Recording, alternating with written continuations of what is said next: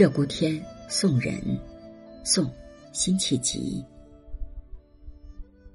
唱彻阳关泪未干，功名于世且加餐。浮天水送无穷树，带雨云买一半山。今古恨，几千般，只应离合。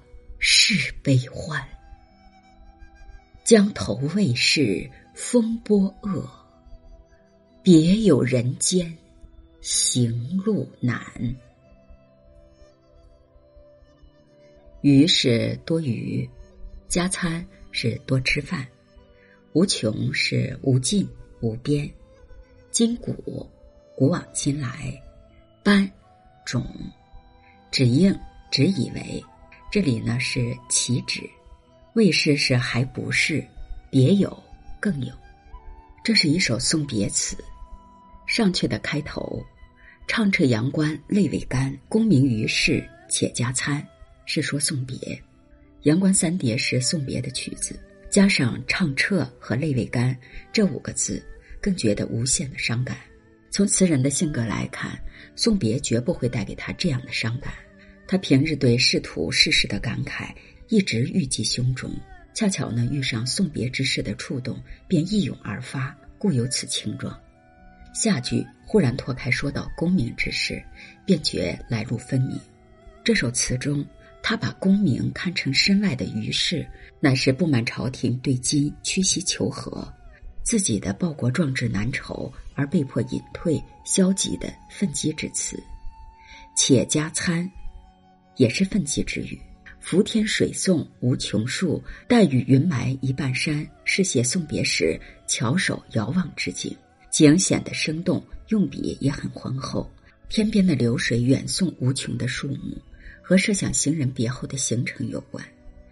雨中阴云埋掉一半青山，和联想正人君子被奸邪小人遮蔽压制有关。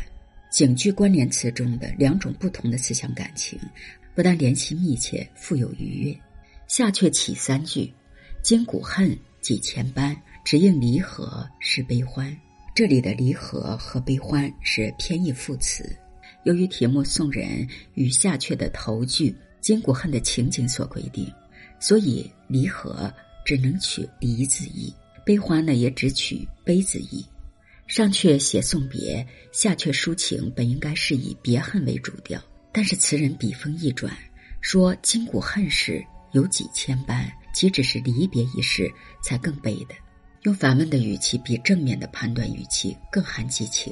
作词来送人，居然说离别并不是唯一可悲可恨的事情，显示出词的思想感情将有进一步的开拓。紧接着下文便又似乎呼喊，又似吞咽的道出他的心声：江头未是风波浪，别有人间行路难。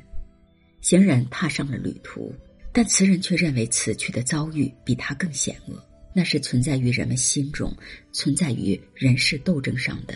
它使人畏，使人恨，有甚于一般的离别之恨和行旅之恨。词的最后两句包含了更多的伤心经历，展现了更广阔、更令人惊心动魄的艺术境界。这首小令篇幅虽短，但是包含了广阔深厚的思想感情。它的笔调深浑含蓄。举重若轻，显示出新词的大家风度。鹧鸪天送人，宋·辛弃疾。唱彻阳关泪未干，功名于世且加餐。伏天水送无穷树，带雨云买一半山。今古恨，几千般，只应离合是悲欢。江头未是风波恶，别有人间行路难。